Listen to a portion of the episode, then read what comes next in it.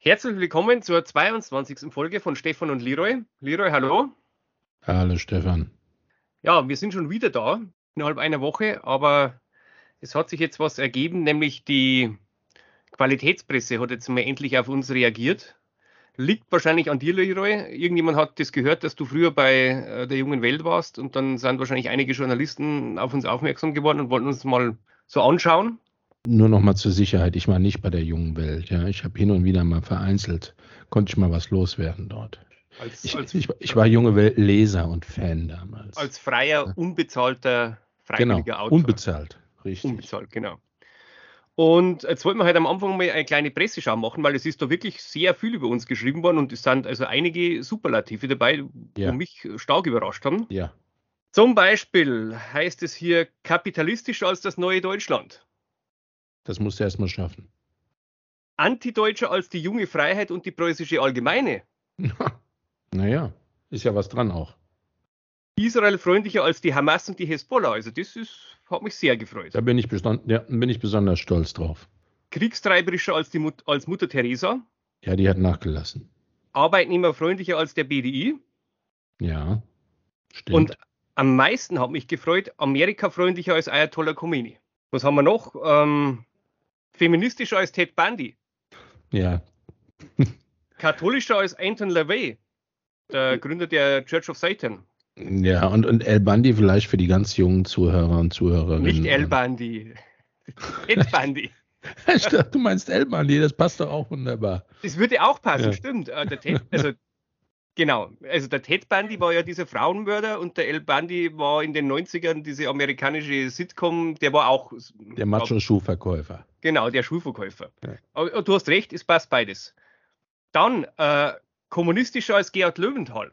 Und das passt natürlich auch noch dazu, neutraler als Karl Eduard von Schnitzler. Für die müssen wir jetzt wieder sagen, für die, für die Jüngeren, das waren praktisch äh, Gegenspieler auf beide Seiten der Mauer. Gerhard Löwenthal hat äh, das ZDF-Magazin moderiert, ja. ein richtiger Antikommunist, und Karl Eduard von Schnitzler war.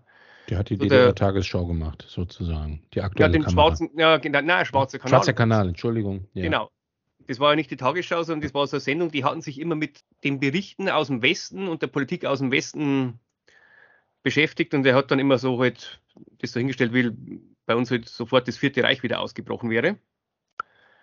Haben wir noch irgendwas übersehen? Klüger als Annalena Baerbock. Finde ich auch nicht Na schlecht. gut, das nimmt uns keiner ab.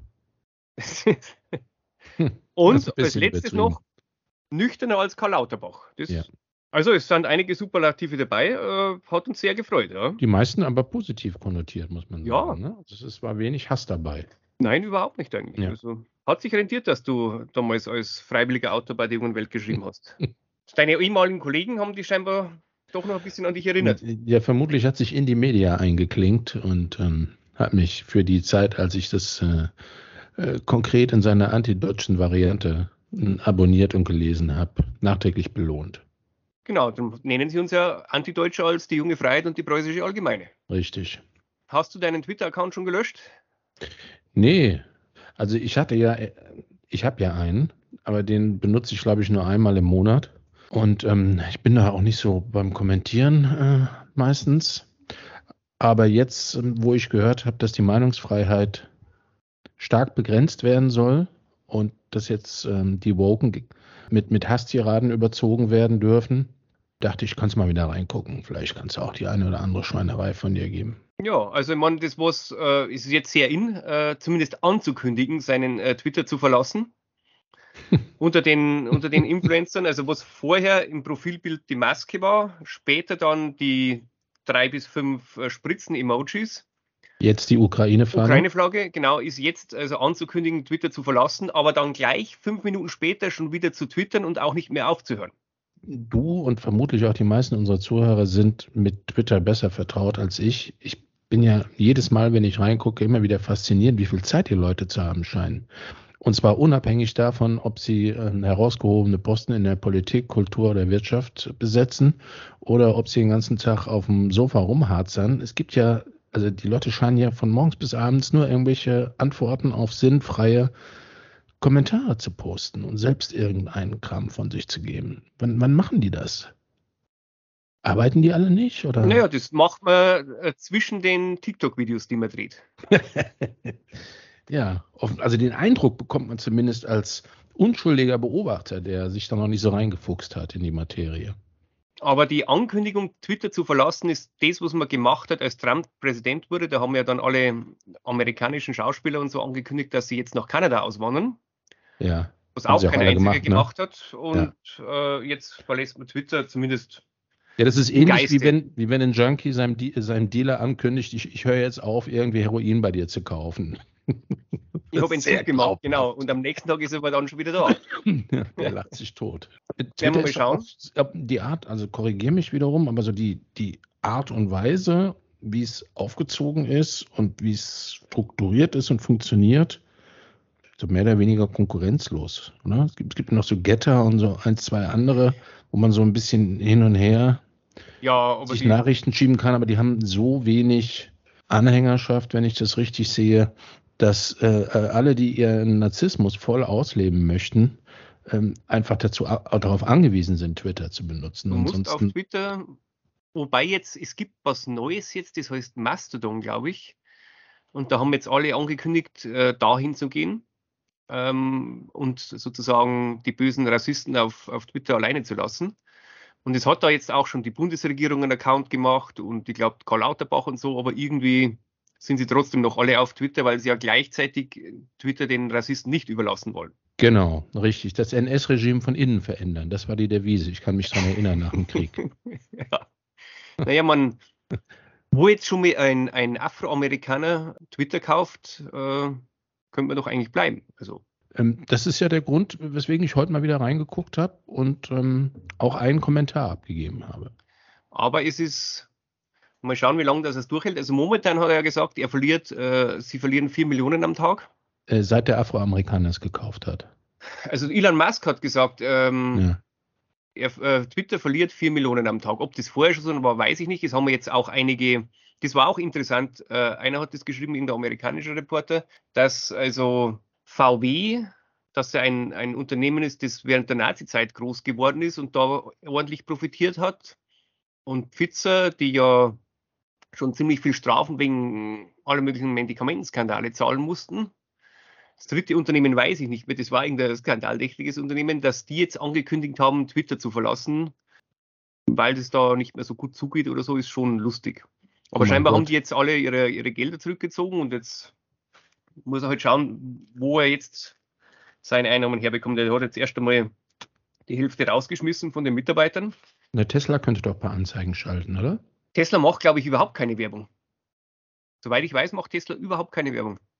Mhm, das könnte sich ja bald ändern. Aber scheinbar brauchen sie es nicht. Ja. Rechte weiß Tasche, linke Tasche. Ja. Wahrscheinlich, ja. Naja, es scheint, also ich, vielleicht ist jetzt so der Tod der sozialen Medien eingeläutet worden, weil äh, Facebook will diese Woche auch ankündigen, dass sie Massenentlassungen vornehmen. Weiß ich nicht. Offizielle Begründung, wodurch ist das bedingt? Durch äh, mangelndes Wachstum oder durch die Übernahme äh, des Kanals durch Hater, die nicht mehr kontrolliert werden können? Oder hat, hat Putin das gekapert? Oder? Facebook, glaube ich, hat gesagt, sie müssen sich auf bestimmte Sachen konzentrieren und da mehr Geld rein. Ich glaube, diese Neuentwicklung da von diesem, wie heißt denn das? Metaverse, glaube ich, oder? Genau. Wo man dann das Haus gar nicht mehr verlässt, sondern nur noch äh, im Internet lebt. Aber da hört man auch nicht viel. Also ich weiß es nicht. Vielleicht geht es wieder zurück, dass man wieder miteinander spricht. Also in, in, in Persona. So richtig mit ins Puff gehen und so eine Geschichten. Ja, vielleicht auch das, ja. Also keine Ahnung, ob OnlyFans äh, auch Entlassungen vornehmen muss, weiß ich nicht. also da habe ich nur gelesen, dass vor einem halben Jahr oder so sich der, der Chef da eine Rekorddividende von 500 Millionen Dollar ausgezahlt hat. Oh, so scheint es gut zu laufen. So stark sind die? Ja, okay. scheinbar. Also. Habe ich auch erst neulich von gehört. Ich weiß es nicht. Ich meine, äh, sagen wir mal, wenn man halt Pornos schauen will, dann kann man ja das, muss man nicht zwingend dafür bezahlen. Aber ich vermute, dass dieses Bezahlen ja das Besondere dran ist. Weil die Frau ja dann nicht jeder anschauen kann. Also für die Leute, die jetzt keine, keine echten Frauen im Leben haben, ist das halt dann so ein Ersatz, dass du sagst, das ist jetzt zum Teil meine, weil die kann, kann nicht jeder umsonst anschauen, sondern man muss dafür bezahlen. Und ich bin einer der wenigen, die sie anschauen können. Vielleicht ist das der Hintergrund, der psychologische, ich weiß es nicht. Da kann ich dir keine Auskunft darüber erteilen. Ich habe keinerlei Ahnung, wie sowas funktioniert und wie sich das abspielt, weil ich wie du auch zu den Dinosauriern gehöre, äh, die sich im heiligen Stand der Ehe befinden, und zwar schon seit einigen Jahren. Ja, ich habe nur mal gelesen, dass der britische National Health Service irgendwie bestimmte Krankenschwestern dann so anfleht, die, glaube ich, rausgeschmissen wurden, weil sie nicht geimpft waren, wieder zurückzukommen, aber die wollen nicht, weil sie jetzt auf äh, OnlyFans deutlich mehr Geld verdienen. Jetzt echt? Ja. Und dann, dann mm, muss man sich da bei, also bei OnlyFans, ich, ist, ist so, dass man seinen Kanal aufmacht und dann bestimmte Intimitäten gegen Bezahlung an einen, an die Bezahlung gebundenen äh, Kundschaftskreis. Ich glaube, du, du schließt da so eine Art Abo ab, oder? oder was das kostet, bestimmten Beitrag im Monat und dann. Und das ist eben automatisch pornografischer Natur oder kann das auch sein, dass man sich einfach nur unterhält über den Hund oder den Hamster? Na, unterhalten glaube ich nicht. Also ich glaube, du kannst da irgendwelche Videos anschauen, also Live-Performance oder so. Okay. Wäre das nicht mal was für uns, Stefan? Also ich meine, du bist, du bist fürs Strippen zuständig, ja? Was machst du? Du, du, du filmst mich. Also du machst den Regisseur. Sonst geschäftsschädigend. Ja, keine Ahnung, ob wir da, ich weiß es nicht. ob uns, ich glaube jetzt nicht, dass uns jemand sehen will. Vielleicht. Ich weiß auch nicht, ob das für Männer, also ob das nur Frauen sind oder ob es auch Männer, keine Ahnung. Also die moderne Frau braucht sich doch ihre Sexualität und ihre Bedürfnisse nicht mehr zu schämen, oder? Es hatten doch eigentlich die, die Nachfahren der Anführer der sexuellen Revolution in Berlin und so, hatten die nicht da die, die ähm, freizügige Werbung verboten bei euch? Ich dachte, mhm. da gibt es irgendwas. Da darf man doch in Berlin mhm. keine allzu freizügige Werbung mehr. Echt? Ja, irgendwas war da, glaube ich, so, so halbnackte Frauen oder, oder Frauen im Bikini oder sowas, das glaube ich wurde verboten. Ja, aber ich glaube nur bei Frauen dann, weil das ähm, herabsetzend ist. Aber wenn, wenn zwei Tunden halbnackt oder ganz nackt auf der Straße kopulieren, ist das, glaube ich, kein Problem. Ja, das ist ja keine Werbung. Das ist ja. Ah, das stimmt. Ich weiß es nicht. Ähm, mit Berlin weiß ich nicht so genau. Ich weiß es auch nicht, aber hier ist nichts auszuschließen. Keine Ahnung. Aber jetzt, wo du es sagst, selbst in der Bildzeitung gibt es irgendwie das oben ohne Mädchen nicht mehr, oder? Aber ich glaube, das gibt schon lange nicht mehr. Das, das, auf, das Mädchen von Seite 3 oder so war doch das immer. Das glaube ich gibt es schon länger nicht mehr. Ja, seit die in der Imbissbude bei mir nicht mehr ausliegt, habe ich die schon ewig nicht mehr gelesen, die Bild. Ja, im Papierform ich auch schon, ja. bestimmt wahrscheinlich zehn Jahre nicht mehr oder so. Ja. Naja, wir werden es sehen. Also, wir verfolgen jetzt weiter, was Elon Musk so plant. Also das mit dem OnlyFans, äh, das, äh, das schauen wir uns nochmal an, Stefan, ne? ob er da nicht irgendwas machen kann. Was er natürlich jetzt schon macht, er trägt etwas zur Demokratisierung bei, weil bisher gab es ja sozusagen den Twitter-Adel und den Pöbel. Der Twitter-Adel war der mit dem blauen Haken, also die Verified Accounts. Und diesen Adelstitel kann man sich jetzt dann kaufen. Also jeder muss dann jetzt 8 Dollar im Monat bezahlen, um diesen Adelstitel zu haben. Und das ist natürlich die ja, Adeligen. Die totale Entweihung natürlich dieses sakralen Objekts. Das geht ja gar nicht. Die totale Kommerzialisierung, ist das nicht fürchterlich? Naja, er ist jetzt, Elon also, Musk ist jetzt sozusagen der digitale Konsul Wire. Der ja.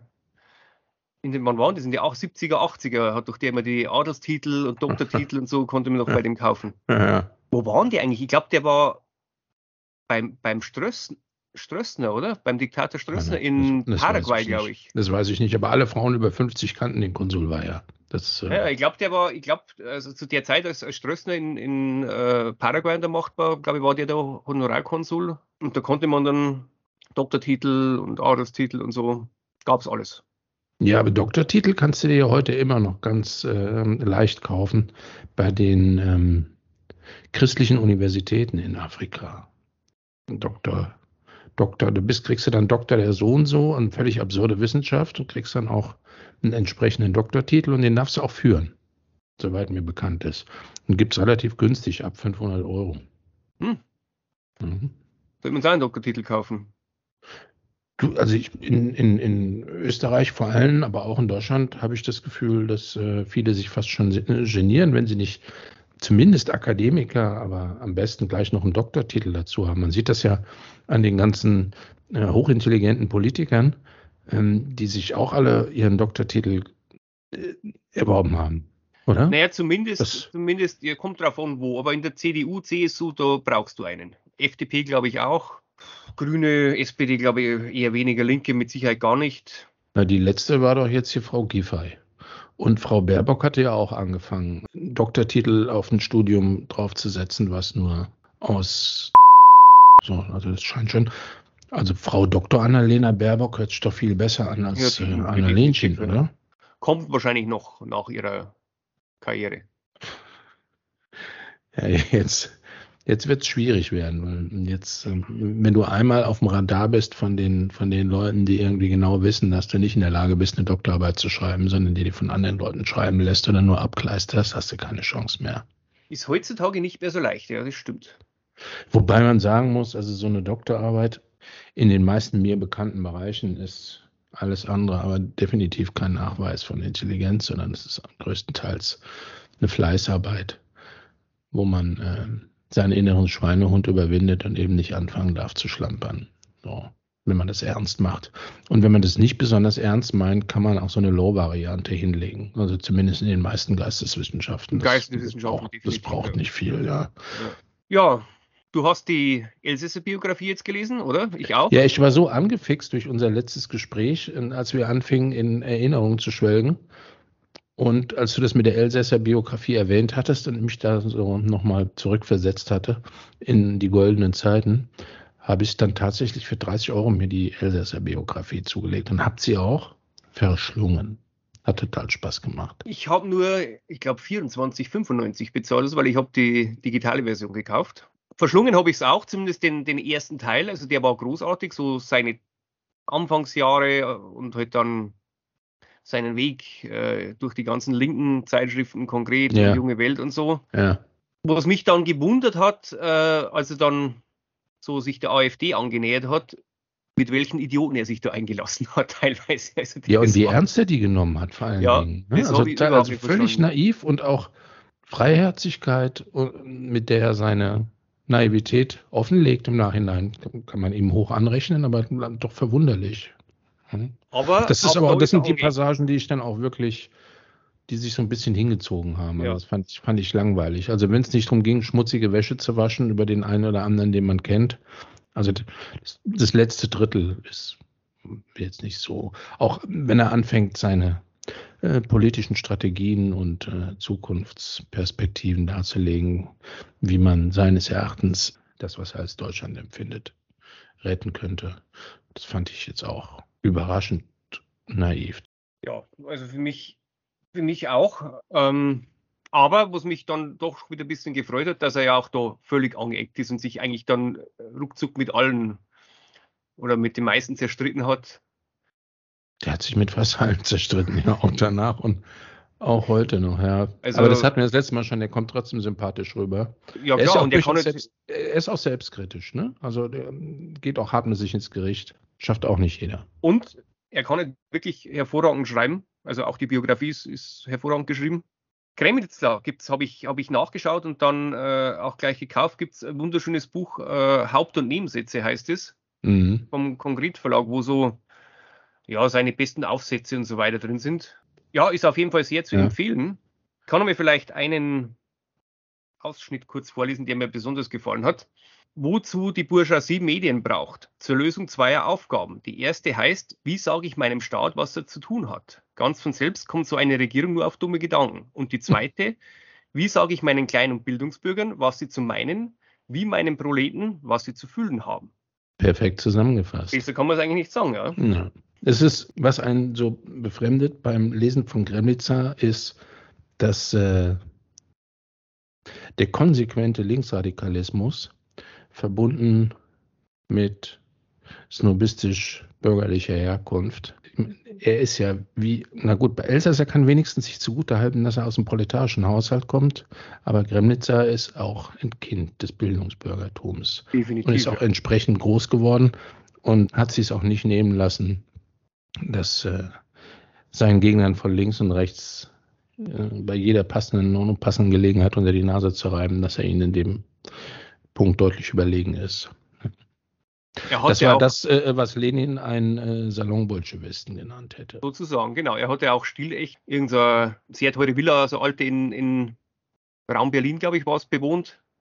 Das war mir auch neu. Das äh, stand in der Biografie drin, ne? So, so eine paar vom, Millionen. Ja, vom, vom, vom Elsässer stand das ja, drin, genau, genau, weil er ihm die mal kurzzeitig überlassen hat oder so, ja. Naja, gut, morgen müssen wir abbauen. Morgen ist ja die äh, Wahl in den Vereinigten Staaten, also das äh, Parlament und der Senat wieder gewählt und äh, etliche Gouverneure. Schaut in den Umfragen zumindest eher schlecht aus für die Demokraten. Glaubst du, dass sich das in äh, Bezug auf uns irgendwie auswirken wird? Falls jetzt die Republikaner gewinnen sollten, ändert sich, ändert sich für uns, für unser Alltagsleben dadurch irgendwas? Also ich glaube, dass sich zumindest auf, in Bezug auf die Ukraine einiges ändern wird, weil ich kann mir nicht vorstellen, dass die Republikaner das weiterhin so mitmachen, wie es jetzt die jetzige Regierung tut. Äh, das sagen sie auch ganz offen. Also es gibt genug Probleme bei uns zu Hause. Wir können nicht ständig da die Milliarden in die Ukraine schicken. Ich bin da eher gesagt skeptisch. Aber ich weiß es auch nicht, was dann hinterher ich passiert. Ich bin da skeptisch. Ja, also, dass sie das erzählen, das glaube ich sofort. Und damit rennen sie bestimmt auch bei den meisten Amerikanern offene Türen ein oder bei der überwiegenden Mehrzahl. Dass das dann anschließend einen großen Unterschied macht, glaube ich einfach nicht mehr. Außenpolitisch hat sich eigentlich bei den Amis nie wirklich was geändert. Ja. Je tiefer die in die Geschichte verwickelt werden, ähm, desto weiter fortgeschritten die da drin stecken, desto schwieriger wird es auch sein, da wieder rauszukommen. Und da wird an Patriotismus appelliert und dann wird es noch ein, zwei False Flags geben, wo dann die Russen irgendwie ein paar Armees abschießen und dann kommen die da nicht mehr raus. So, der militärische industrielle Komplex verdient sich dumm und dusselig. Ja. Das ja. ja, sie haben ja auch die, so der linke Flügel der Demokratischen Partei hat ja vor ein paar Wochen also einen Aufruf gestartet, glaube 30 Abgeordnete haben da unterschrieben. Ähm, Na, also Aufruf mit, ist gut. Ein, ein, ein winselnder Battlebrief, würde ich das mal es nennen. War, es war, also mit händischer Unterschrift und so weiter wurde also an den Präsidenten geschrieben, man soll doch bitte endlich mal doch einen Verhandlungsweg suchen. Aber das Interessante ist, ein paar Tage nachher haben sie das dann sofort wieder zurückgezogen, als sie Gegenwind bekommen, scheinbar innerhalb der Partei. Ja, ja, der Praktikant hat es aus Versehen genau, veröffentlicht. Und haben dann äh, behauptet, genau. Mega peinlich. Oder so. Ja, hast du dir den durchgelesen, diesen Brief? Ja. Also das, die, die unterwürfigste Form, mit der ein Untertan seinen Monarchen um etwas bittet, würde ich sagen. Also da ist ja erstmal zwei Seiten Lobhudelei, wie gut und richtig das ist, dass die Ukraine vollgestopft wird mit Waffen. Und dann in, in irgendeinem so Nebensatz, dass es aber nichtsdestotrotz man ja mal überlegen könnte, ob man noch nicht Verhandlungen äh, grundsätzlich zulassen sollte. Irgendwie in der Form war das doch. Und ja. dann, dann ging es weiter in der Ideologie. Also hm, total peinlich. So, und für sowas sich dann noch zu schämen und das zurückzuziehen, das war nichts anderes als äh, ein versuchtes Entgegenkommen an die tatsächlich linken Wählerschichten, die sich beschwert haben, nämlich an und gesagt, was soll der Scheiß, dafür haben wir euch nicht gewählt, dass ihr hier irgendwie den Megabellizisten durchzieht. Es gab, ja da, es gab da einige, bei, die bei Wahlkampfveranstaltungen, zum Beispiel bei der AOC, bei der Alexandria Ocasio-Cortez, die ja so das Postergirl der, der linken Demokraten ist, äh, die da wirklich sich massiv beschwert haben während Wahlkampfveranstaltungen, dass sie ja versprochen haben, es, sie ist für den Frieden und es dürfen keine Waffenlieferungen mehr in Kriegsgebiete und all diese Dinge. Und dann hat sie genau das Gegenteil gemacht. Na, in den USA wird es wenigstens noch kritisiert. Ich hätte nicht mitbekommen, dass Grünen Wählerschaft, die ja bis vor äh, zwei Jahren noch genau dasselbe oder bis vor einem Jahr noch dasselbe äh, erzählt haben und sich als Oberpazifisten ausgegeben haben und explizit auf jeden Fall nicht in Krisengebiete und jetzt die n, rechten Ultras überholt haben in ihrer Kriegsgeilheit. Gibt es da irgendwelche Proteste innerhalb der Partei oder irgendwelche Aufstände? Ich habe nichts Überhaupt nicht, null. Das ist aber bei den Grünen sowieso, da hörst du eigentlich nie Kritik aus der eigenen Partei. Die, die sprechen schon immer ziemlich mit einer, einer Stimme. Also ich meine, das letzte Mal, wo ich mich erinnern kann, war dieser Farbbeutelwurf da beim Parteitag äh, auf Fischer, wo es darum ging, äh, Jugoslawien zu bombardieren. Das war meines Wissens das letzte Mal, dass so von dieser Friedensbewegungsfraktion äh, der Grünen, dass da irgendwie Kritik gab. Aber das war ja, ich glaube, die sind weggestorben oder halt, also die haben ja das, die von der alten Friedensbewegung, die sind ja schon entsprechend alt. Oder die haben Posten gekriegt. Ja, zum Teil natürlich, die Sowjetunion und so, die Oberen, aber ich glaube, dass da einfach, die werden wahrscheinlich ausgetreten oder, oder melden sich nicht mehr zu Wort, ich weiß es nicht, aber da hat doch der, das Video, das ich dir geschickt habe, der Michael Hudson. Hm. Muss man wirklich allen nahelegen, ja. Genau, ich, ich suche jetzt gerade das Zitat, ähm, was ich da geschickt habe. Äh, Michael Hudson ist ein echter linker Ökonom, äh, war auch der Lehrer vom, vom David Graeber zum Beispiel, also der bei Occupy Wall Street so der, Haupt, der haupttreibende Kraft war. Und ein wirklich, ein wirklich guter Ökonom. Und der schrieb also, jetzt warte mal, zu den Grünen, The most right-wing neo-fascist party, of course, is the Green Party in Germany. Und davon distanzieren wir beide uns natürlich. Ne? natürlich, wir werden niemals auch wenn wir das behaupten. Nee, auch wenn wir das wirklich mit Verwunderung, Empörung und einigem Amüsement zur Kenntnis nehmen. Also außenpolitisch definitiv. Es gibt keine Partei, die so kriegsgeil ist wie die Grünen. Es ist absolut sagenhaft. Es ist absolut sagenhaft. Es ist unglaublich. Äh, nicht nur dulden, sondern akt. Die ganze Rüstungsindustrie, die Armee, alles, was vorher äh, Militaristen, Schweine, unnötige äh, Pfeifen und was weiß ich noch was waren, die sind in den Heiligenstand erhoben worden jetzt. Weil es eben nicht darum geht, ähm, keine Waffenlieferungen zuzulassen in Krisengebiete, sondern es ging die ganze Zeit nur darum, keine Krisen, keine Waffenlieferungen in Krisengebiete zuzulassen, wo ihnen die Konstellation nicht gepasst hat. Ganz genau, ja. Und das nennt man Prinzipienfestigkeit. Das ist Pazifismus pur. Oh. Man, wir haben es erlebt am Balkan. Ähm, war auch ein grüner Außenminister. Der das natürlich verteidigt hat. Der erste Krieg, der nach dem Zweiten Weltkrieg von Deutschland mitgeführt wurde, völkerrechtswidrig, alles auf Lügen basierend. Ist alles zusammengebrochen anschließend. Unter einem grünen Außenminister und auch unter einem roten Kanzler ist die Zivilbevölkerung in Serbien bombardiert worden weil angeblich ein Völkermord an den Kosovaren stattgefunden hat, was eine reine Erfindung war. Was auch keiner mehr bezweifelt, außer vielleicht paar kosovarischen Nationalisten. Nein, es war dann auch. Der äh, Hufeisenplan und was gab es da alles für tolle Sachen, wo sie sich wirklich die tollsten False Flags ausgedacht haben und unglaublich. Rot-Grün. Es, es gibt da, man findet es glaube ich noch auf YouTube, eine sehr gute Doku die, vom, von ARD oder WDR oder so. Äh, die heißt, es begann mit einer Lüge. Ja, damals konnte man sowas noch bringen. Wo die, wo die Dinge da echt gut ja. dargestellt werden und, und auch hinterher untersucht wurden. Da hieß es immer in, in, einem Fußballstadion zum Beispiel, dass da Massenerschießungen stattgefunden hätten und so. Und hinterher haben wir das dann untersucht und hat jetzt, man hätte Blutspuren und also die haben das wirklich genauestens untersucht und das war nicht. Naja, genau wie wir es jetzt, ich möchte jetzt die Namen nicht nennen, aber genau wie wir es jetzt auch wieder erleben an einigen Kriegsschauplätzen ja, des jetzigen, der jetzigen Konfliktes. Da gibt es übrigens von Elsässer zu dieser Geschichte auch ein gutes Buch, im Konkretverlag erschienen, zu den Kriegslügen. Das stimmt. Elsässer hat damals, äh, war einer der ersten deutschen Journalisten, die wirklich da äh, nach Jugoslawien auch gereist sind, auch dann von der Regierung eingeladen wurden und, und das Buch, glaube ich, wurde dann auch in alle möglichen Sprachen übersetzt. Das war sehr erfolgreich. Ja. ja. Der war dann sogar bei Milosevic äh, mal im Gefängnis eingeladen. Hat er beschrieben, ja, das wusste ich auch nicht der wollte ihn als, als äh, Zeugen der Verteidigung haben, aber irgendwie hat dann das Anwaltsteam gewechselt und dann ist, ist nicht zustande gekommen. Also er war bei ihm im, also was ich, was ich unglaublich fand an dieser Szene, erstens wusste ich nicht, zweitens mal beschreibt er einen relativ gebrochenen Milosevic. Und ja. drittens mal hatte er Milosevic angeboten, äh, auf eigenen und äh, von Freunden basierenden Recherchen äh, zurückgehend, dass er die damalige Vorsitzende Richterin. Oder ähm, Chefanklägerin oder so. Oder Chefanklägerin mit äh, einiger Sicherheit ja, dahingehend belasten könnte, dass sie äh, Milosevic gegenüber nicht neutral ist, äh, sondern dass sie sehr befangen ist und ähm, was ein sehr schönes, was ein sehr unschönes Licht geworfen hat auf die ganze Geschichte. Und Milosevic hat sich laut Elsässer geweigert, diese Art Persona-Attacken mitzumachen. Das ja. habe er nicht nötig. Und meines Erachtens, wenn das, was er in dem Buch beschreibt, Hand und Fuß hat, äh, hätte damit eine sehr gute, sehr gute Verteidigung fahren können. Ja. Wobei wahrscheinlich hat er selbst gemerkt, dass es sowieso nichts gebracht hätte. Naja, das ist richtig. Das hat er also, ja auch beschrieben, der, der, wusste ja, also der ist jetzt das Opfer, was jetzt hier gebracht werden muss. Und er hatte sich aufgegeben. Ja. Der ist ja auch gestorben. Ist, der, ist, der ist dann gestorben, ja, also ja. bevor das Urteil abgesprochen wurde.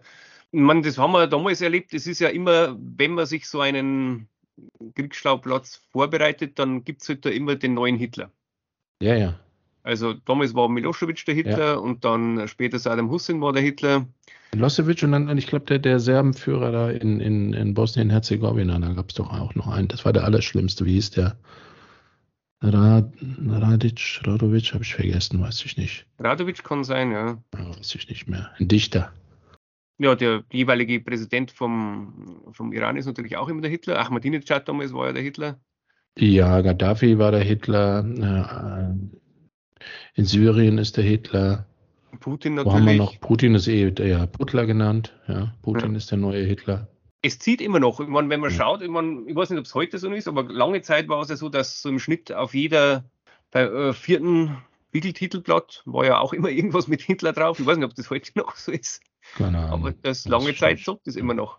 Naja, das, das kennt man ja aus jedem Krieg. Du musst den Gegner immer entmenschlichen, weil sonst die Leute das ja nicht zum Mitmachen. Nein, also, natürlich nicht. Klar. Der normale Bürger ist ja doch eher friedlich eingestellt und darum muss man halt äh, entsprechendes Feindbild schaffen. Das wird ja auch ganz offen darüber gesprochen. Also in den USA, die äh, politischen Beobachter und Strategen äh, sagen ganz offen, wie man die US-Bevölkerung zu einem Krieg rumkriegt und wie man sie dazu rumgekriegt hat, egal ob es um Pearl Harbor ging oder worum auch immer. Eine eigentlich kriegsunlustige Bevölkerung und in den meisten Ländern hat die Bevölkerung keine Lust dazu, mit den ordentlichen PA-Mitteln und Massenmedienmitteln ähm, und äh, das ein oder andere gekonnt eingefädelte Volksfleck äh, so mit Hass zuzuträufeln, äh, dass sie sie keilschreien durch die Gegend laufen und gegen die, beziehungsweise gegen den neuen Hitler dann äh, einen Kreuzzug unternehmen möchten. Das klappt immer wieder, das klappt bei uns auch. Ich weiß nicht, ob du dich daran erinnern kannst, bei dem völkerrechtswidrigen Krieg gegen die gegen Jugoslawien wie ein Pressefeuerwerk auf einmal loslegte, unglaubliche Art, durch alle Kanäle, äh, wie, wie die Politiker bis hin zum Bundeskanzler eine, eine Sprache an den Tag gelegt haben, dass es einen eiskalt einen Rücken runtergelaufen ist und es hat exakt drei oder vier Wochen gedauert oder noch kürzer. Und alle waren sich einig, diesen blutrünstigen Völkermörder und neuen äh, Hitler, die Inkarnation des bösen Slobodan Milosevic, äh, muss mit militärischen Mitteln gestoppt werden. Äh, Belgrad muss bombardiert werden, keine Rücksicht auf Verluste. Alles super, ging ganz schnell. Und das ähm, Serbische Bohnensuppe. Ja, ja, alles. Es, gab, sofort. es gab keine Jugo-Grills mehr, es gab nur noch kroatische Grills. Es war, serbische Bohnensuppe ja. wurde sofort umbenannt und so, die hieß dann pikante Bohnensuppe. Mhm einerseits ging es ja. damals noch einfacher, weil es immer die entsprechenden Medien gab. Also du konntest ja gar nicht, also du, es gab ja nichts anderes. So wie heute kannst du ja so mit, zumindest äh, weltweit übers Internet dich ein bisschen informieren, auch äh, andere Presseerzeugnisse lesen oder so. Das hattest ja, du das, damals das setzt nicht. Ja, das setzt ja voraus, wenn du diese Trampelpfade verlässt, dass von dir ein grundsätzliches Misstrauen oder zumindest ein Interesse, ja, ein eigenes Interesse da ist, sich ein eigenes Bild zu bilden. Und das ist ja bei 90 Prozent der Leute nicht der Fall. Die, die vertrauen den Medien, äh, denen sie damals vielleicht mit Recht oder nicht mit Recht vertraut haben und dann äh, funktioniert es hat, funktioniert es genauso. Es funktioniert doch jetzt auch. Es funktioniert doch nicht schlechter als im, ja, die, im Ukraine, äh, äh, im, Entschuldigung, im, im Jugoslawienkrieg. Ja, weil die andere Seite nutzt natürlich die alternativen Medien genauso. Ja, also auf Twitter und so weiter, da äh, keine Ahnung, wie viele Leute da jetzt Vollzeit arbeiten, um, um das entsprechende Narrativ zu verbreiten. Bestimmt eine ganze Menge und die werden von professionellen äh, äh Agenturen betreut und angeleitet. Das, das, wird ja auch ganz offen kommuniziert. Das ist ja und kein Geheimnis. Gibt auch dann in der Sprache keine, keine Hemmungen mehr. Also, obwohl man ja immer wieder gegen den Hass im Netz kämpfen will und so weiter, hat dann zum Beispiel äh, Julian Röpke von der Bildzeitung gestern nochmal schnell geschrieben, dass, ich weiß nicht mehr, 30 äh, russische Soldaten zu Düngemittel verarbeitet wurden.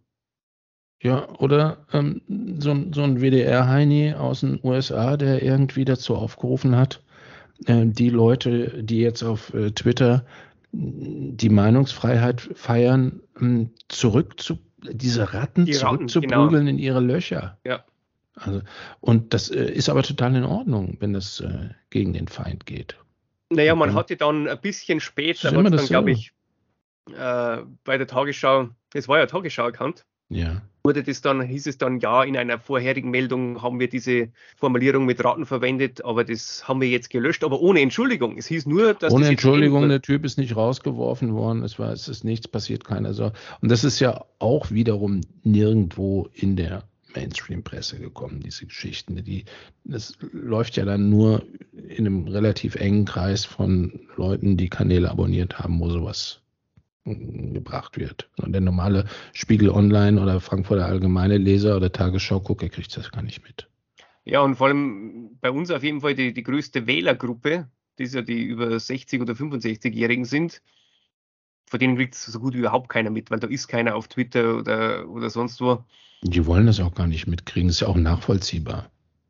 Ja. Und man muss auch zur Entlastung, finde ich, von Leuten sagen, die den Medien, die sie von früher kennen und vor allen Dingen den öffentlich-rechtlichen Medien einen großen Vertrauensvorschuss geben und äh, nach wie vor äh, weniger skeptisch sind, was Neutralität und Inhalte aus diesen Quellen angeht, dass sie in der Zeit aufgewachsen sind, als es a keine anderen Medien gab als man B zumindest im Westen tatsächlich das Gefühl hatte, dass man in der besseren, demokratischeren, freieren Gesellschaft aufwächst. Zu Recht wahrscheinlich. Und ähm, dass die Berichterstattung tatsächlich eine gute Berichterstattung ist, dass äh, verschiedene Meinungen dargebracht werden.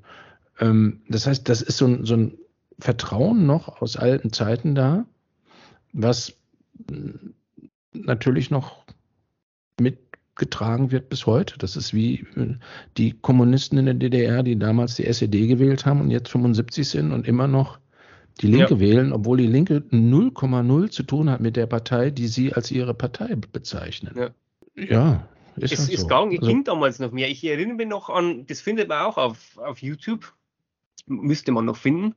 Und zwar, das war zwar jetzt nicht bei den öffentlich-rechtlichen Medien, sondern ich glaube, es hat eins oder RTL oder so, da wurde der Karl Ederat von Schnitzler ziemlich gleich nach der Wende, also so einer der Chefpropagandisten äh, und, und größten Hetzer gegen den Westen in der DDR, der wurde eingeladen ins Fernsehstudio und der hat sich dann, ist eigentlich, äh, muss man schon respektieren, dass er das mitgemacht hat und hat sich da dem Publikum gestellt, das zu 90 Prozent aus, aus Ostdeutschen bestand, die halt ihm dann mal die Meinung sagen wollten und so. Aber es war von, von Seiten der Moderierenden war das nicht so ein Tribunalcharakter, Nein, überhaupt den das heute hat. Ne? Heute wird ja auch immer wieder mal einer eingeladen, der als Parias gilt, damit man sagen kann, naja, wir lassen alle Meinungen ja, gelten. Dann sitzt dann aber einer, da sitzen vier außenrum, die mit dem Moderator zusammen über den herfallen und äh, in ja. übelster Art und Weise äh, versuchen dann die Leute lächerlich zu machen. Das ist dann das, äh, äh ja. Das war da von Schnitzer überhaupt nicht so. Der konnte ausreden und so. Aber das war, man, der hatte natürlich, also der hat das genauso weiterhin vertreten, was er immer vertreten hat. Ja, der hatte sich keine, wollte sich keine Vorwürfe machen und er hat alles richtig gemacht und er wollte schließlich den besseren Staat verteidigen und all diese Dinge. Äh, aber das wäre heute unmöglich. Der würde nicht einen Satz, vollständigen Satz sagen können. Erstens würde man gar nicht einladen. Nee. Wenn, dann würde, wie du schon richtig sagst, auf den eingeprügelt ohne Ende. Eigentlich muss man sagen, das ist ja, es gab, es hat zwar mein persönlichen Gefühl nach mehr und mehr nachgelassen. Der Auftrag, den vor allen Dingen die öffentlich-rechtlichen Medien, dem sie nachkommen sollten. Aber es gab bis vor wenigen Jahren, zumindest in bestimmten Nischen und ab bestimmten Uhrzeiten, und, und wenn es auf Arte irgendeine Reportage war, wo dann doch mal äh, ein bisschen schärfer nachgefragt wurde. Und das gibt es ja heute überhaupt nicht mehr. Und im Gegenteil, die alten Sendungen, die werden sogar noch gelöscht. Egal, ob es um irgendwelche Virengeschichten, die darin verwickelten, die mit den äh, heutigen relativ gleich sind, geht, ob es um Klimafragen geht, um was auch immer. Alles, was damals gelaufen ist und was dem heutigen Mainstream widerspricht, wird einfach gelöscht. Artkritische Dokus, die sind aber dann komplett von den Franzosen produziert. Ja, sowieso. Klar. Das, das gibt es noch ab und zu, aber wirklich äh, da, also alles, was in Deutschland produziert wird, ist, ja. Man muss sagen, aber auch nicht wirklich zu den Top 3 relevanten Themen, zu den drei Säulen, die immer durchs Dorf gejagt werden, nein, nein, wo es um die Wurst geht, sondern das sind dann irgendwelche Nebenschauspielplätze, ja. wo dann das ein oder andere nach einer gewissen Zeit äh, in Frage gestellt werden darf.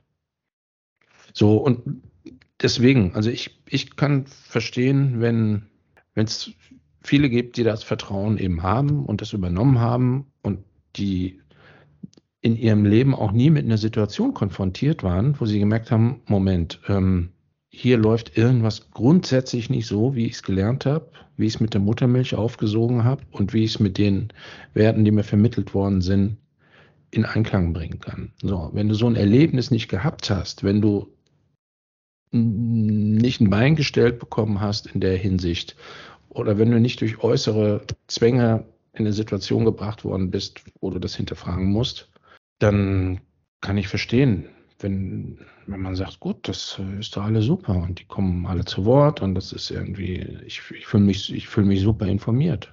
Wenn du von morgens bis abends arbeiten gehst, gehst du dann, setzt du dich dann abends ins, ins Netz und fängst an, irgendwelche Telegram-Kanäle zu abonnieren und überhaupt dir das Programm erstmal runterzuladen und äh, alternative YouTube, äh, äh, Alternativen zu YouTube zu suchen, äh, bei bestimmten Themen nachzuhaken.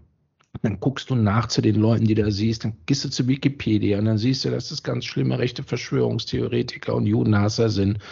Am nächsten Morgen musst du aber um vier wieder aufstehen und musst da kennen gehen. Ja. So. Also ich kann gut nachvollziehen. Und das hat auch nichts damit zu tun, dass die Leute dumm oder nicht dumm sind. Also es hat mit Intelligenz gar nichts zu tun. Ein Großteil der Leute, die jeden Scheiß glauben, den sie vorgesetzt kriegen, und mittlerweile ist es schon teilweise ganz beeindruckend, sind überhaupt nicht dumm. Und überhaupt nicht dumm. Und es gibt ja auch ziemlich viel, wenn man anfängt zu suchen, ziemlich Hardcore-Schwachsinn. Ja, also der anderen Seite. Also nur weil irgendwas aus der alternativen, in Anführungszeichen, Ecke kommt, muss es ja auch. Es ist ja auch nicht per se eine wertvolle oder bessere Information. Das ist ja echt auch, sich da durchzuwürfeln und für sich selbst entscheiden zu können, was ist glaubwürdig, was ist nicht glaubwürdig. Das kostet so viel Zeit und Kraft und auch, das wirst mit so vielen äh, Hürden bei dir selbst konfrontiert, die du erstmal überwinden musst, äh, um die Gewissheiten auf ganz vielen Ebenen die du zu haben scheinst, überwinden zu können oder zumindest in Frage zu stellen. Das ist. Neulich hat mal einer gesagt, naja, also wenn du wissen willst, weil das ist ja jeder, der an, irgendwie anfängt zu suchen und zu gucken und zu hinterfragen, der fragt sich dann auch, ja, wie soll ich denn jetzt wissen, was stimmt denn, wem kann ich denn vertrauen, ist das jetzt richtig, was hier kommt? Und ja, fand ich ganz gut. Einfach bei Facebook, Instagram und Twitter hochladen und wenn es gelöscht wird innerhalb von 24 Stunden, dann weißt du, es stimmt. Naja, bei uns wird, wird mehr äh, dieser, dieser Konsens, den es in Deutschland ja eigentlich immer gab. Also diesen großen Kampf zwischen den Parteien und so, den gab es ja bei uns nie so wirklich.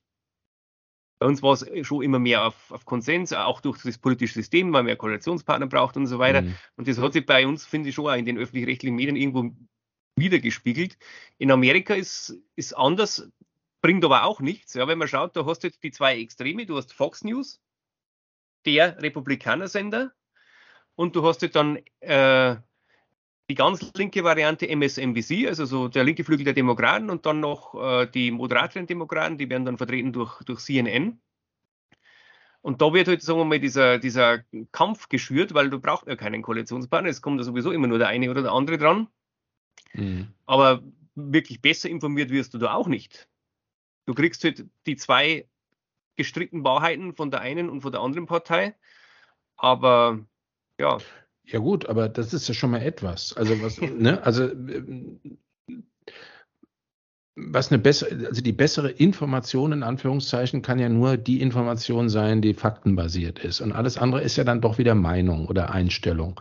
Wenn du wenigstens mit beiden Meinungen und wenn es Extreme sind, äh, konfrontiert bist, dem, ohne dass du Umwege gehen musst, dann finde ich das schon mal ganz gut. So, das, das sehe ich bei uns nicht.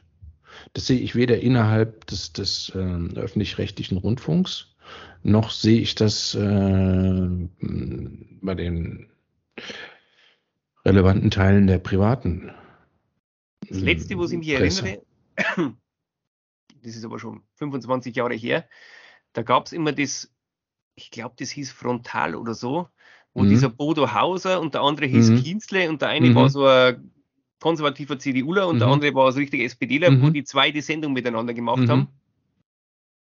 Das war ganz gut, muss ich sagen, damals. Ja. Also, aber das ist komplett verschwunden. Äh, die Opposition, die man sich schaffen kann, wenn alle einer Meinung sind, ist die Selbstkritik.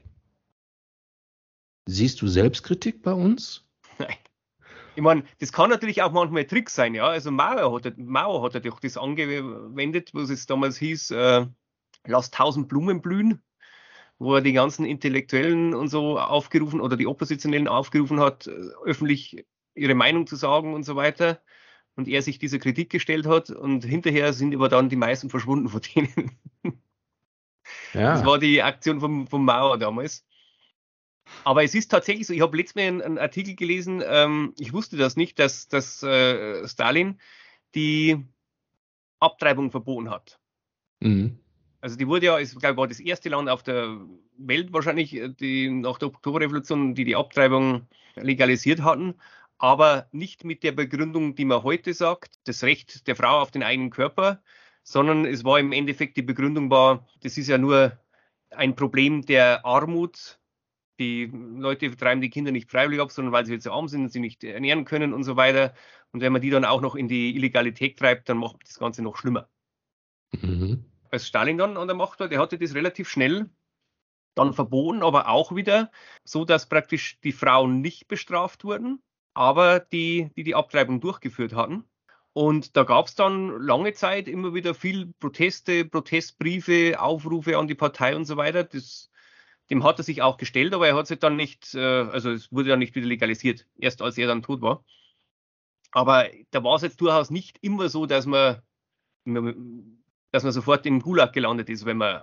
Nee, es gab, ähm, das wird viel überraschen und ich muss gestehen, das hat mich selbst auch überrascht, selbst zu stalinistischen Zeiten oder wie viele damaligen Kollegen zu mir meinten, gerade in stalinistischen Zeiten gab es im innerhalb des innerparteilichen Konsens und nicht nur innerhalb der Partei, sondern innerhalb des, des Grundkonsens ähm, durchaus die Möglichkeit, harte Diskussionen und Meinungsverschiedenheiten auszutragen. Was nicht zulässig war, waren natürlich gewisse dem Klassenstandpunkt feindlich gesinnte grundsätzliche Standpunkte, das äh, in Frage stellen die Propagierung des Kapitalismus oder von imperialistischen Positionen. Aber die, die Position der Partei in konkreten Fragen als äh, falsch äh, zu kennzeichnen und harte Kritik vorzubringen, auch an einzelnen Funktionären, das war relativ verbreitet. Also ich, ich war völlig konsterniert, als ich mir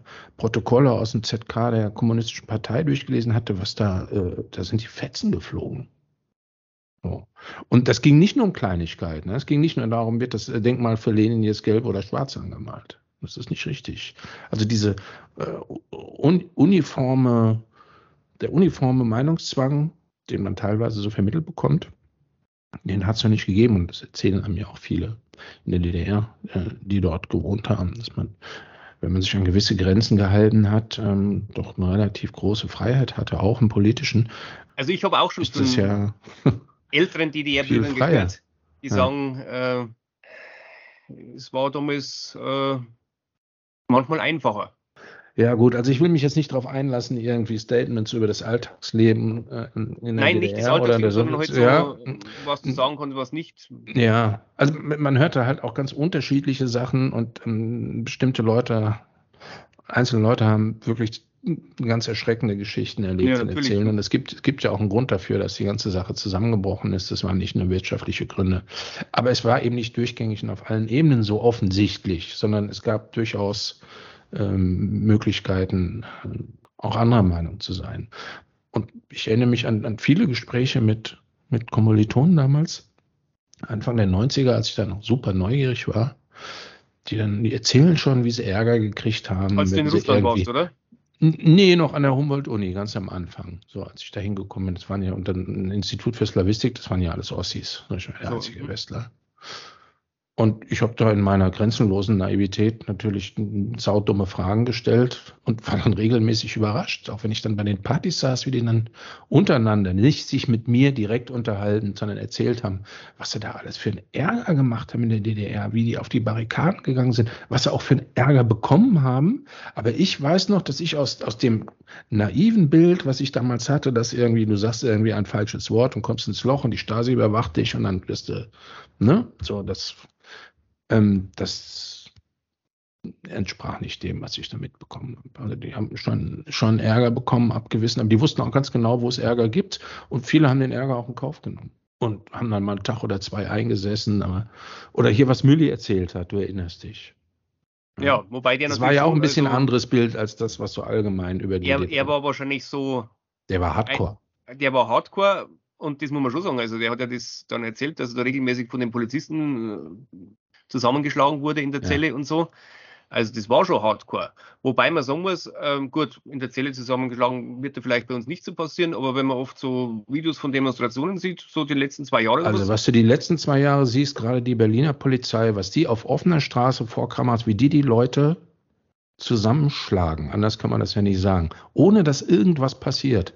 Also möchte ich das jetzt nicht mit der DDR vergleichen, aber das ist doch, also das äh, relativiert einiges.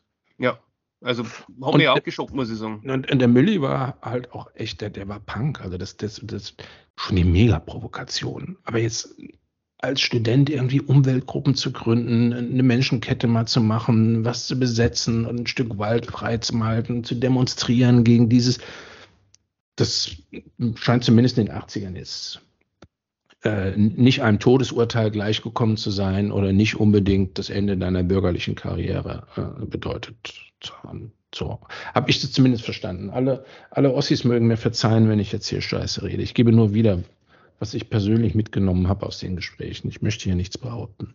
Ich glaube, das sollte einfach dumm sein. Also hätte die Stasi die heutigen Möglichkeiten gehabt, der digitalen Überwachung und so weiter, hätte es wahrscheinlich auch anders ausgesehen.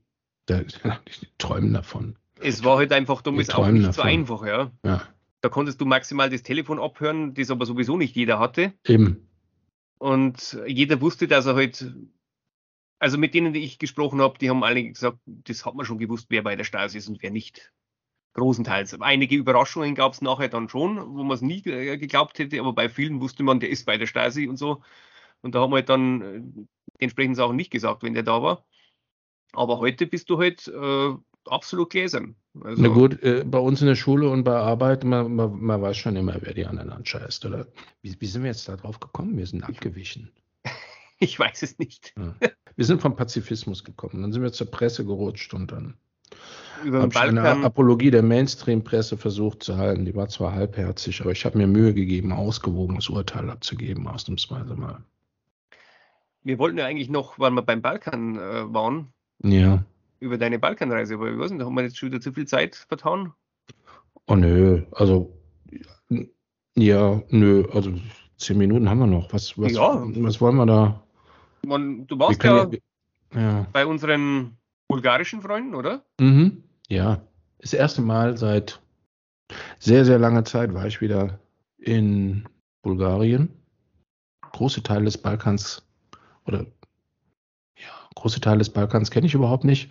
Und alle meine Kumpels damals aus Bulgarien und auch die, die in Deutschland sind und mit denen ich in Bulgarien noch Kontakt habe, alle haben mir erzählt, ah, das wirst du nicht wiedererkennen und das ist, hat sich so verändert und ähm, der eine sagt zum Positiven, der andere sagt zum Negativen und insofern ist ganz anders und das ist. Wo du ja früher studiert hast auch, oder? Insofern. Genau, ja. Und ich, ich bin wirklich mit größter Neugier hingefahren und es ist tatsächlich, es ist alles anders. Es gibt eine Metro und es gibt irgendwie am Flughafen funktioniert es halbwegs und die Taxifahrer war ganz freundlich gewesen und Straßenbeleuchtung und es waren nicht überall Löcher in den Straßen und die Geschäfte waren andere als vorher. Aber es ist genau derselbe sympathische Saustall, der es vorher auch war. Es sind genau dieselben Leute, es ist dieselbe Einstellung, leben und leben lassen. Scheiß drauf, jeder macht, was er machen kann, lässt die anderen in Ruhe. Äh, der Staat wird beschissen, wo man ihn bescheißen kann. Und ähm, diese Positive, wir lavieren uns durch und helfen uns gegenseitig und machen das Beste und gucken, dass wir uns gegenseitig nicht auf den Geist gehen. Und wenn irgendwelche Schwachsinn von oben kommt, egal wo er kommt, wird er einfach ignoriert. So. Und wenn man dann erwischt wird, dass man nicht ignoriert, dann gibt man demjenigen, der einen erwischt hat, dann einfach äh, die Hand und in der Hand ist dann halt ein Geldschein drin, dann ist das Problem geklärt. Das habe ich in der Form genauso wiedergefunden, wie es damals war. Und ich habe das total genossen. Und dazu kommt, dass halt der Balkan auch traumhaft schön ist, landschaftlich gesehen. Es ist traumhaft. Definitiv, ja. Das finde ich auch. Also ich war ja auch schon ähm, zweimal in Bulgarien oder überhaupt. Also diese. Es geht nicht nur um Bulgarien, also der ganze, der ganze 80 Prozent des Balkans sind ähnlich. Land, also ja. du hast dann in Kroatien hast du noch das Mittelmeer dabei und dann hast du ein bisschen mehr Gebirge oder auch mal flachere. Aber grundsätzlich ist es eine wahnsinnig abwechslungsreiche, grüne, reiche Gegend, wo dir fast das, alles in den Mund wächst. Was ich Eigentlich, so toll finde am, am Balkan, dass du oben das Schwarze Meer hast, auf unten hast das, hast das Mittelmeer und dann aber trotzdem äh, im Hintergrund die Berge und alles ist schön grün und so weiter. Und es kulminiert in Montenegro, wo du ja, vom Meer sozusagen ja. in die grünen Berge reingehst. Montenegro Hammer. ist wirklich ist, ist perfekt. Vor allem heute diese, diese schönen, wie heißt die eine Insel da? Der Teil von Montenegro, wo, wo praktisch diese mittelalterliche, die Häuser so zusammen, ganz eng zusammengepfercht aus dem Mittelalter noch mitten am Meer wie heißt der Teil von Montenegro, weiß ich nicht mehr. Aber weil das halt äh, vom Krieg ja auch unberührt blieb, ja. Montenegro, das ist schon, da ist echt wunderschön, ja. Auch kulinarisch vom Essen her großartig. Ach, toll. Toll. Also wer gerne gegrilltes isst, wer frisches Gemüse isst, äh, wer gerne Salate isst, wer die, die besten Tomaten der Welt, die besten Pfirsiche, die, die leckersten Melonen, ist eigentlich wächst denen alles in den Mund. Eigentlich haben die alles, was sie brauchen. Diese, ich sag's mal, angenehme, sympathische Schlamperei, die grundsätzliche Skepsis äh, jeglicher Autorität gegenüber, vor allen Dingen, wenn sie staatlicherseits ist, die jederzeitige Bereitschaft, wenn was nicht dem gesunden Menschenverstand entspricht oder dem, was die Leute als gut und gerecht empfinden, zu bescheißen und sich dabei gegenseitig zu unterstützen, das empfinde ich mittlerweile als Lebensqualität pur. Ja, definitiv. Und dazu kommt das, was wir eben schon besprochen hatten im Hinblick auf Russland und auf andere Staaten, dass diese äh, geht ja dann immer, ja, also Bulgarien äh, oder welches Land auf dem Balkan auch immer, eins der ärmsten Staaten der EU und es ist alles so fürchterlich und die Leute wissen, die Leute haben alle ihre Wohnung geschenkt bekommen als der Sozialismus zusammengebrochen ist. Praktisch geschenkt. Äh, der Großteil zahlt keine Miete. Die äh, zahlen auf dem Wochenmarkt, wenn sie einkaufen gehen, für frische Tomaten, alles, was saisonal eingekauft wird, Witzbeträge. Das heißt, du kannst mit, mit 300, 400 Euro im Monat, wenn du keine Miete bezahlst, ganz anders leben als bei uns.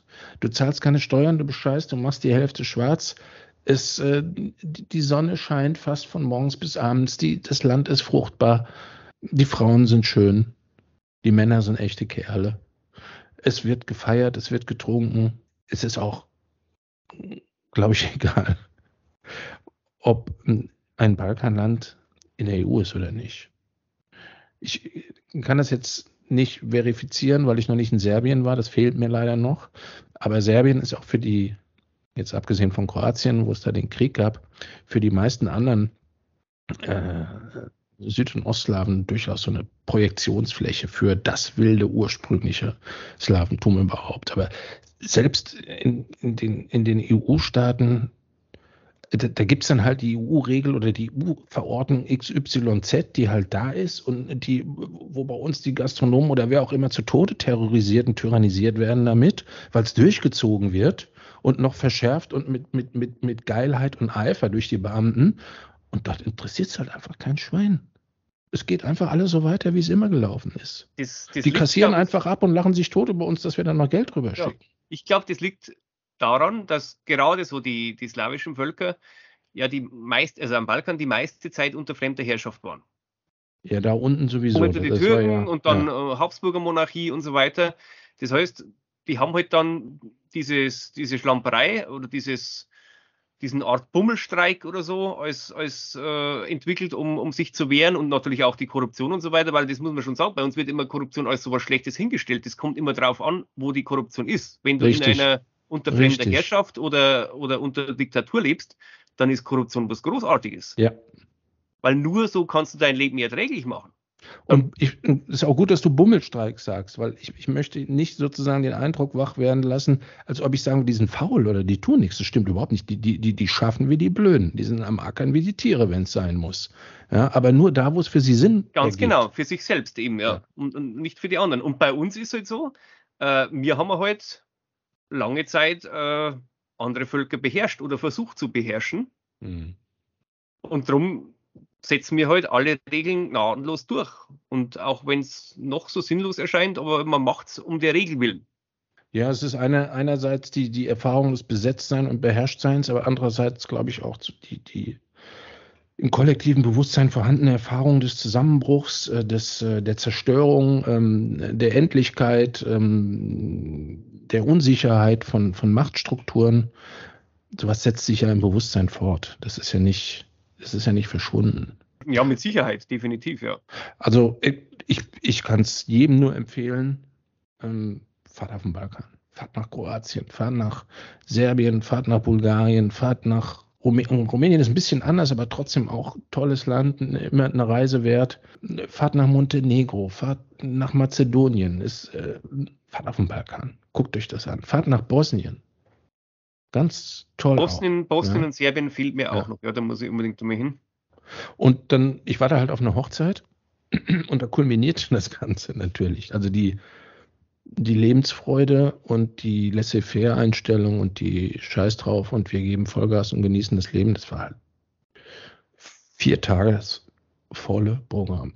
So, die sind halt überhaupt nicht, ja, das ging vier Tage am Stück mit äh, Musik und Tanzen und Fressen und Saufen und ähm, ganz ausgelassen, ganz äh, friedlich. War sehr, sehr, war ganz toll. Hat richtig Spaß gemacht. Das habe ich genossen. Das war ein Highlight dieses Jahr. Und es war schönes Wetter. Es war gebirgig. Es gab Schnaps. Es war am See.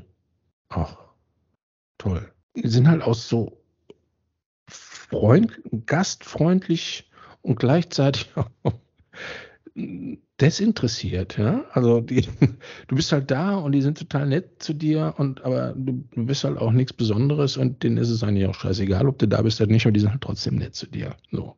Das, das ist das, was es so angenehm macht. Ist die Frage nur, wie lange sich dieser hält? Also das ursprüngliche, weil, sagen wir, wenn die dann auch irgendwann, ich hoffe, es wird nicht passieren, aber die Gefahr besteht ja immer, dass man dann auch von den großen westlichen Konzernen überrannt wird und so weiter und dann die McDonaldisierung so. Da bin ich optimistisch jetzt nach meinem letzten Aufenthalt. Das ist, ich, hoffe, ich hoffe es, dass es so bleibt. Also um, um durch dieses Mentalitätsgefüge durchzubrechen, um diese Mentalitätsstrukturen aufzubrechen, das, dafür brauchst du mehrere Generationen ohne Rückschläge. Ich glaube, dass das auch bei unseren ostdeutschen Nachbarn so war, glaube ich, dass die sich den Kapitalismus schöner vorgestellt hatten, als er dann tatsächlich war. Und als sie ihn dann erleben mussten, dann haben sie da auch schnell festgestellt, dass das vielleicht doch nicht so das Tollste ist, wo man sich nur vorstellen kann. Und, und äh, schöne Fassade, aber dann hintenrum für die normalen Leute äh, das doch nicht so toll ist und dann man vielleicht dann, und ich glaube auch, dass halt jetzt irgendwie Amerika nicht mehr wirklich viel zu bieten hat. Also wenn man jetzt vergleicht, was weiß ich, das Amerika der 50er, 60er Jahre, wie es halt dann bei uns äh, nach dem Krieg für die Leute war. Du, du meinst das Amerika-Bild, was ja. als leuchtender Stern am Himmel ähm, dich davon träumen lässt, dorthin auszuwandern und deine, ja. deine ganzen Projektionen drauf richtet. Ja, das, das weiß ich nicht. Da kann ich nicht mitreden. Also in DDR ist bestimmt noch mal was anderes als Balkan. Weil ich habe immer das, also was Illusionen angeht, dass die wissen gar nicht, was das bedeuten soll, das Wort da unten. Die sind, die sind sowas von sarkastisch und äh, Kapitalismus, Sozialismus. Ich glaube, der Unterschied äh, in den Balkanländern im Alltagsleben ist viel geringer, als er in der DDR war.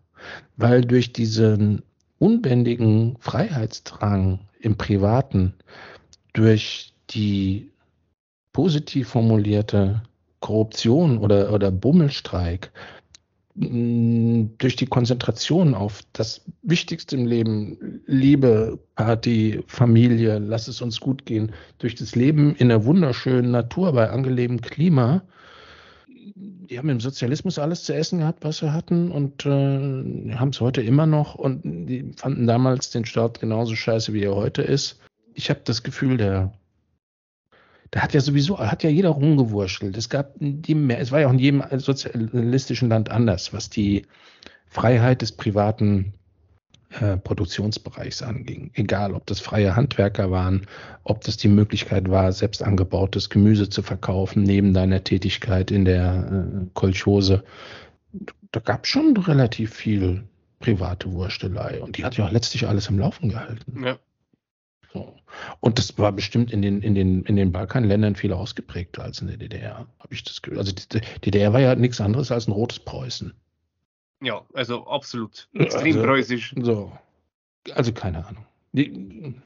Ich erzähle jetzt wieder meine persönlichen Eindrücke und Sätze, die als wahr wahrscheinlich würde ein Bulgare was ganz anderes erzählen. Und ich habe das jetzt auch nur als ehemaliger zeitweise dort wohnender und jetzt nach 20 Jahren dort mal anwesender Tourist geschildert.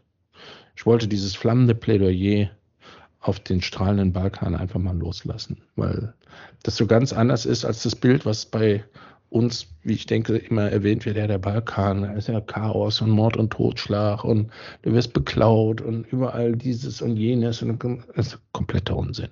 Ja. Man muss sich einfach entspannen, wenn man dahin fährt, dann ist alles super. Passiert aber auch nichts. Die Leute sind so nett und freundlich und hilfsbereit alle. Oder hast du jemals was anderes erlebt? Nein. Also ich wollte ja eigentlich äh, 2020 da eine große Balkantour machen, aber dann kam Corona und das nächste Jahr wieder Corona und so weiter.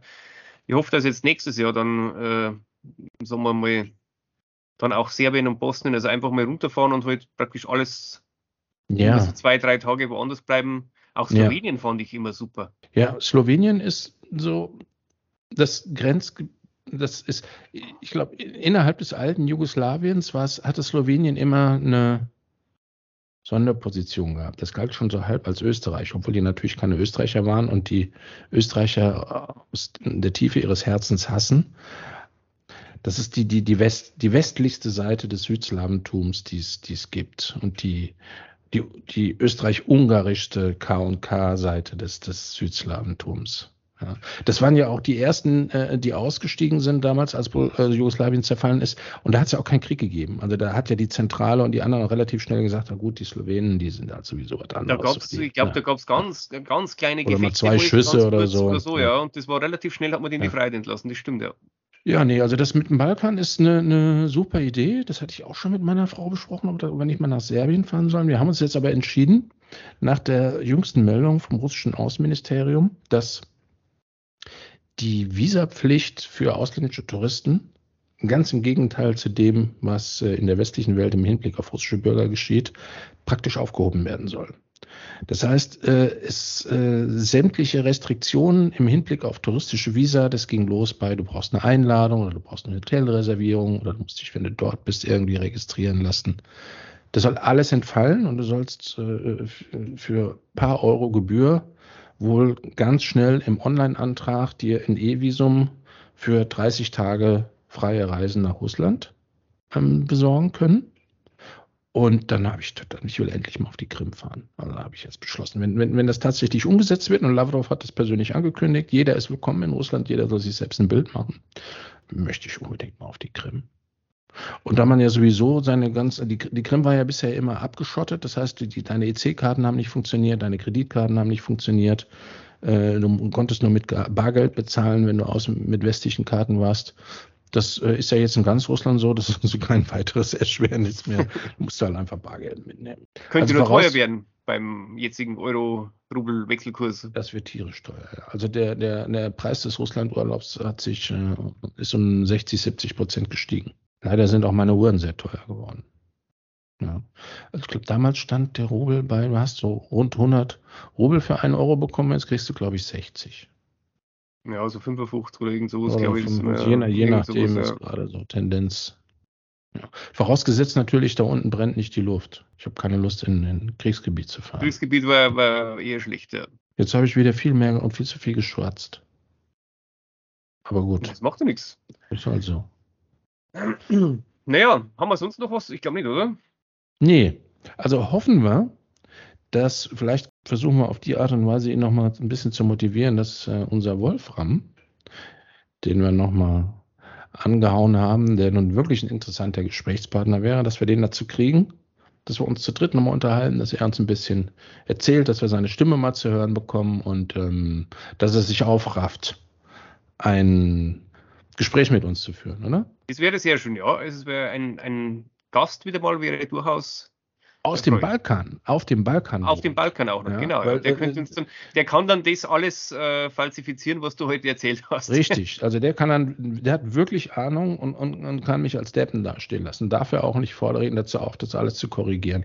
Ähm, ja, das, das wäre toll, weil die, man muss sagen, die, die meisten anderen, die irgendwie im bürgerlichen hellen Leben stehen, ja, ja die möchten lieber nicht mal. Ähm, ja, kann, kann ich auch verstehen. So. So, aber der Wolfram, Wolfram, Wolfram lebt in Kroatien. Der, der hat doch bestimmt Lust, sich mit uns zu unterhalten. Ja. Nachdem er es ja schon angekündigt hat, ja. ja. Schauen wir mal, ja. wann er Zeit hat. Also Wolfram, Gut. gib Gas. Wir warten auf dich. Alles klar. Und du brauchst, äh, Wolfram, wir schneiden alles raus, was dir entrutscht ist. Du brauchst, brauchst keine Angst haben, ja? Genau. Gut. Alles klar. Dann bis zum nächsten Mal. Bis dann. Tschüss.